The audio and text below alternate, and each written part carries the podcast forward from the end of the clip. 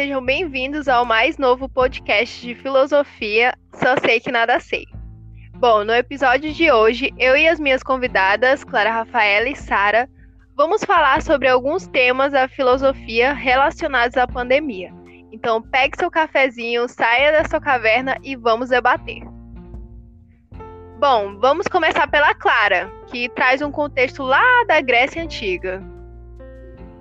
Oi, é um prazer estar aqui e é, espero contribuir para esse podcast. Eu gostaria de fazer uma pergunta para Clara. É, nesses tempos de pandemia, como a polis, ou nesse caso, é, a política e o povo estão se relacionando? Ok, antes de responder a pergunta, eu vou fazer um pequeno resumo do que, que é a polis barra política. Bom, polis é um termo que significa literalmente cidade-estado, e nós temos como exemplo a Grécia Antiga e também a Roma, né? E a política, ela foi uma criação dessas cidades-estados e tem como finalidade, né, a vida justa e feliz ou propriamente a vida humana digna de seres livres. Só que isso não quer dizer que necessariamente antes dos gregos e dos romanos é, já não existia poder e autoridade. Só quer dizer que eles criaram poder e autoridade propriamente políticos. Agora, respondendo à pergunta, é, a relação entre a política e a sociedade é direta porque todas as questões políticas elas se referem à sociedade, ou seja, está relacionado é, diretamente com os princípios morais e também é, a respeito aos interesses e necessidades dos cidadãos, como por exemplo questões públicas, né, que melhora a participação do povo na política, questões de saúde pública e etc.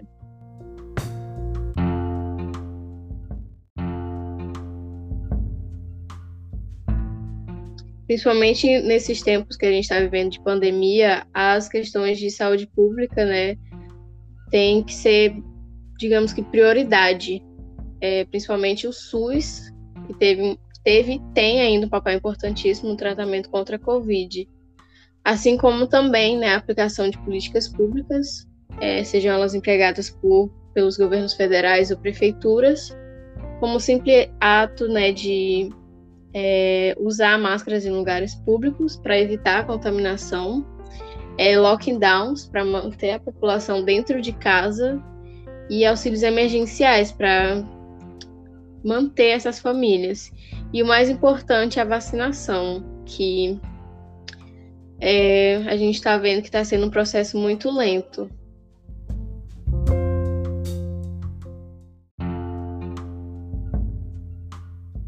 Fica evidente que nesse tipo de situação o Estado tem que se fazer presente em todos os momentos para trazer uma sensação de conforto à população.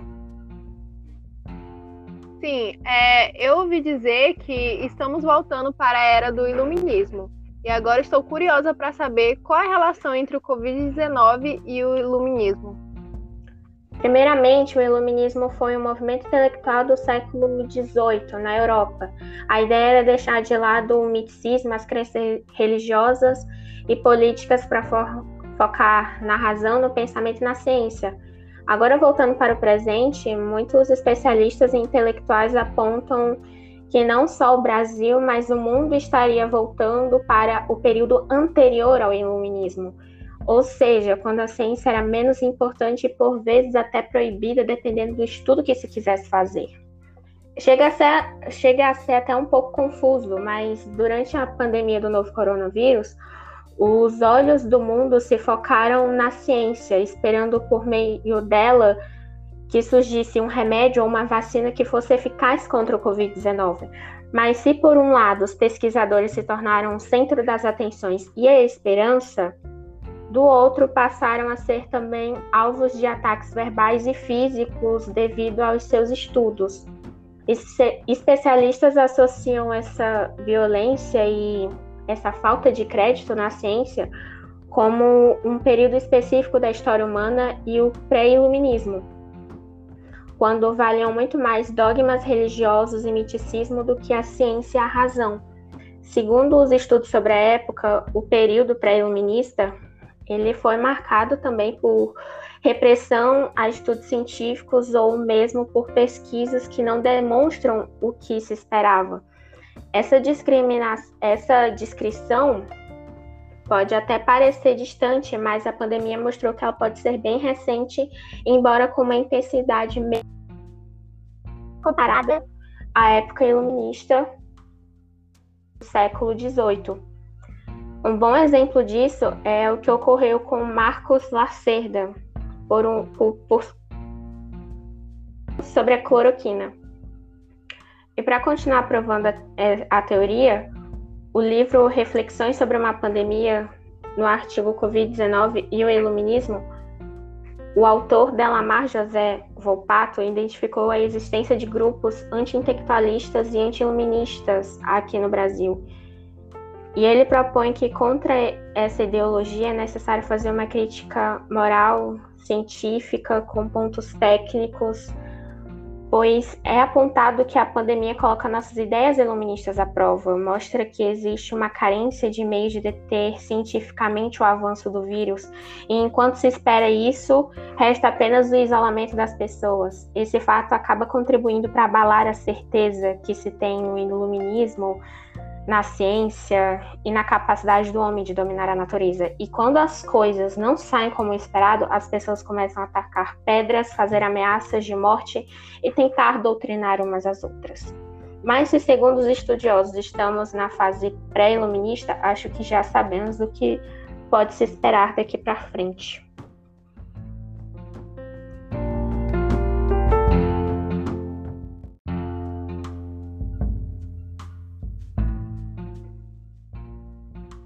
Interessante, mas também é importante a gente saber de que forma o Estado se tornou um destaque nessa pandemia.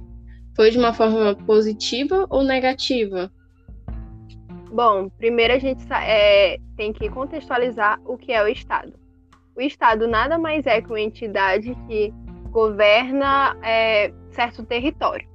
E nessa perspectiva, a gente vai trazer mais com a visão do que aconteceu no Brasil e como o governo brasileiro é, agiu durante a pandemia.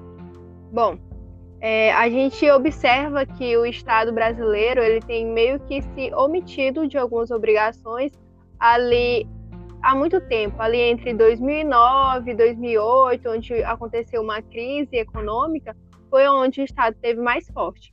Agora, nessa época de pandemia, é onde o Estado também deveria intervir é, de maneira mais resistente e se tornar mais ativo em todas as suas obrigações. Mas o que a gente observa é que o Estado tem se omitido de suas obrigações constitucionais e tem apenas levado com a barriga. Até o nosso próprio governante, né, o presidente do Brasil, ele tem meio que transmitido algumas medidas que são preocupantes. Por quê?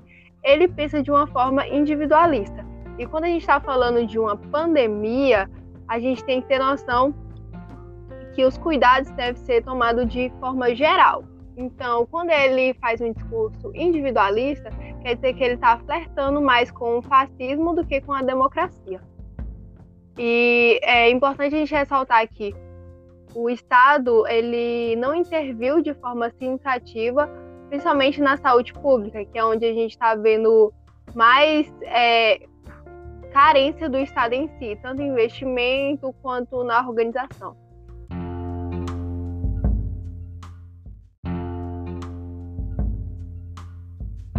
E assim o Brasil teve um destaque negativo né, nessa pandemia e até hoje vem mostrando medidas que não são tão boas e que não servem para o coletivo, e sim para o individual.